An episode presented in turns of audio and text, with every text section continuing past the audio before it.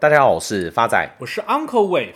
Uncle，最近很多听众朋友来信反映，市场又开始修正，导致每天食不下咽，睡不好觉。问我们面对这种情形该怎么办？发仔，投资股票是要让你未来快乐过生活的，你应该跟他当朋友，怎么会跟他谈感情呢？就像你相信男女之间会有纯友谊的吗？这样一讲好像有道理，因为通常纯友谊发展到后面都会变质。那发仔，你相信猴子之间有猴友谊吗？你铺那么久为了讲这个烂梗哦。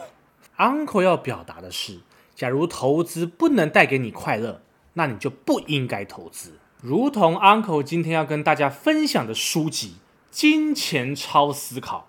作者乔纳森·克雷蒙，他曾经在《华尔街日报》工作长达二十年，也曾经在花旗集团工作六年，是一位同时拥有记者跟金融业专业背景的作者。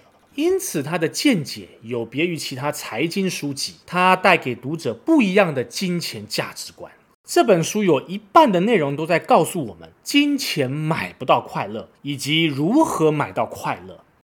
说到怎么花钱会带来快乐，一般立刻想到买高级包包跟跑车。的确，花钱拥有高档名牌包或是跑车，当下会让人非常开心，但开心的程度也会下降得非常快，因为大部分的物品在价值拥有后会开始下降，像是跑车落地价格马上打七折。拥有奢侈品后会开始各种担心，担心物品受损，担心东西要放哪，担心车子要停哪才不会被小偷盯上。而这些担心就是会让快乐的程度打折。像书中针对这种现象有提出个专有名词，叫做享乐适应。它是一种人类对于环境快速适应的心理机制。当时在一九七零年代，有针对乐透得主做相关研究，研究人员指出，中奖人在中奖的一年内，体内的脑内啡。也就是会让人开心的化学物质会比一般人高上许多，但是在一年后，这项数据又回归到平均，等于这些乐透得主在中奖一年后，他的快乐程度其实跟一般人是一样的。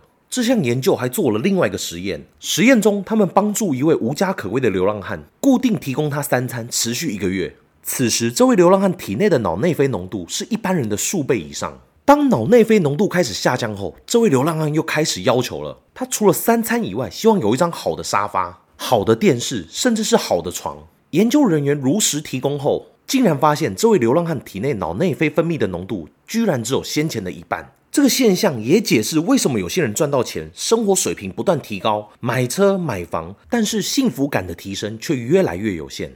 那是因为只追求物质的改善，感到快乐的生活，到了一定的程度，这样的效果就会递减。这就是享乐适应，人类对于环境快速习惯的机制，同时也是书中告诉你为什么金钱买不到快乐的原因。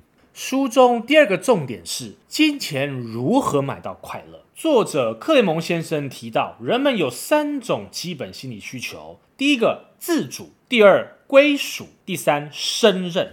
第一个自主。金钱可以让我们生活自主，绝大多数的人都希望对自己的生活有更大的掌控权，不再让自己的生活受到各式各样的限制。生活的自主也意味着财务的独立，因此，一个稳固的财务基础不仅能降低金钱所引起的焦虑，也能让我们对社会上更有自主能力。如果用一句话来总结这项特性，就是金钱不是万能，但没有金钱却是万万不能。第二个归属，金钱能帮助我们建立归属感，稳固的友谊跟亲情是快乐非常重要的泉源。而金钱有机会能够与我们在乎的人一起共度快乐的时光，无论是一顿美好的晚餐，或是充满回忆的旅行，这些归属感都需要建立在花钱的基础上。像发仔，你看，你一定不记得第一次领到奖金的数字，但你永远会记得第一次带父母亲出国玩的经历。这就是归属感。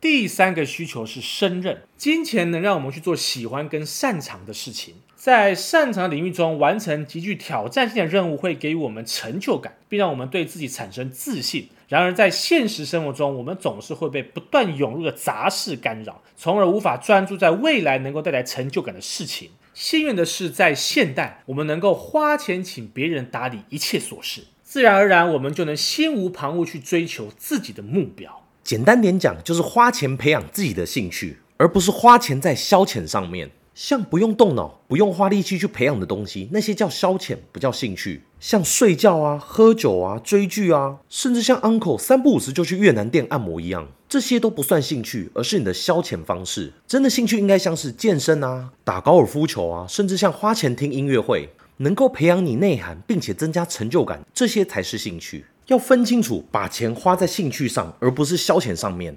而这本书的后半部只围绕在一个重点：退休是人生中最后一个财务规划，但却是你要第一个去做的事情。作者认为，并非每一个人都可以在六十五岁时退休。我们的退休年龄可能更高，原因可能是投资报酬率低，或是高通膨，使得老年人必须继续工作。所以，我们必须做到以下三件事情：第一，尽早做好财务规划，并达成财务的自由目标；第二，采取长期投资策略，也就是应该终身投资；第三，做财务规划时，应该要假设你一定会很长寿。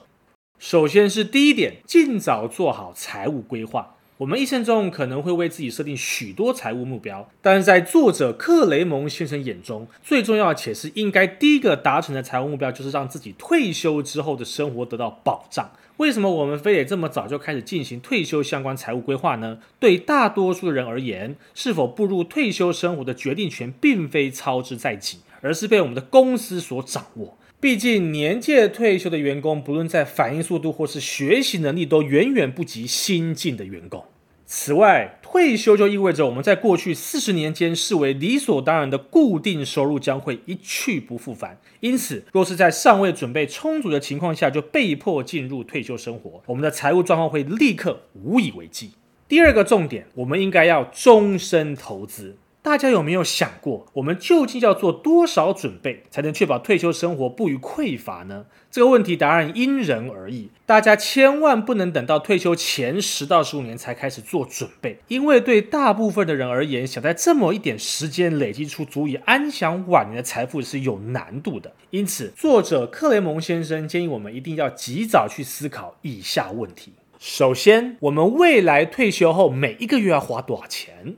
再来就可以回推我们要准备多少的本金，以及配置在哪一个投资组合里。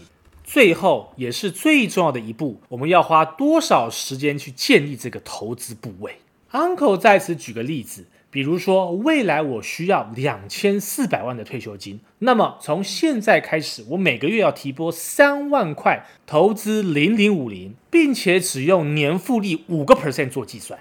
那么三十年后，这包本金将增长到两千四百万以上。重点是我从头到尾只存了一千多万的本金，这就是复利的威力。第三个重点是，做财务规划时，你一定要假设你很长寿。作者认为最大的财务风险就是我们活得比预期来的久，而且恐怕在停止呼吸之前，已经将积蓄耗尽。书中有提到一个延迟年金的概念。这是在美国蛮普遍的保险投资商品，就是缴一笔大钱给保险公司，然后在约定的数年后开始向保险公司月领生活费，直到死亡为止。目前迈入高龄化社会，只有尽早做财务规划才是不二法门。因此，Uncle 为什么会建议大家要配置一些稳健且高值率的股票？目的就是为了长期下来会有稳定的现金流。此书的作者最后也给我们一个投资建议，他认为我们应该成为股东，长期持有股票资产，且分散投资在全球的股市，即使市场有可能出现严重衰退，也要投资。书中举了个例子，一个年轻交易员跟一个资深交易员的对话。资深交易员说：“目前的世界局势可能会引发核战。”而年轻的交易员说：“那我们应该买进债券，对吧？”资深交易员说：“不，我们应该买进股票，因为如果危机和平落幕，股价必定上涨。但一旦真的发生核战，那不管我们投资什么都没有用了。”作者同时用这个故事鼓励读者，在股灾发生时一定要大胆买进股票。Uncle 在此做一个总结：我们做财务规划、投资理财的最终目的，并不是要变有钱，而是要过上自己想要的生活。我们要非常清楚我们自己的最终投资目的，并且了解在投资路上是否承担过大的风险。毕竟，体验生活才是金钱最重要的价值。谢谢大家，我是 Uncle Wave，我是发仔，我们下次见。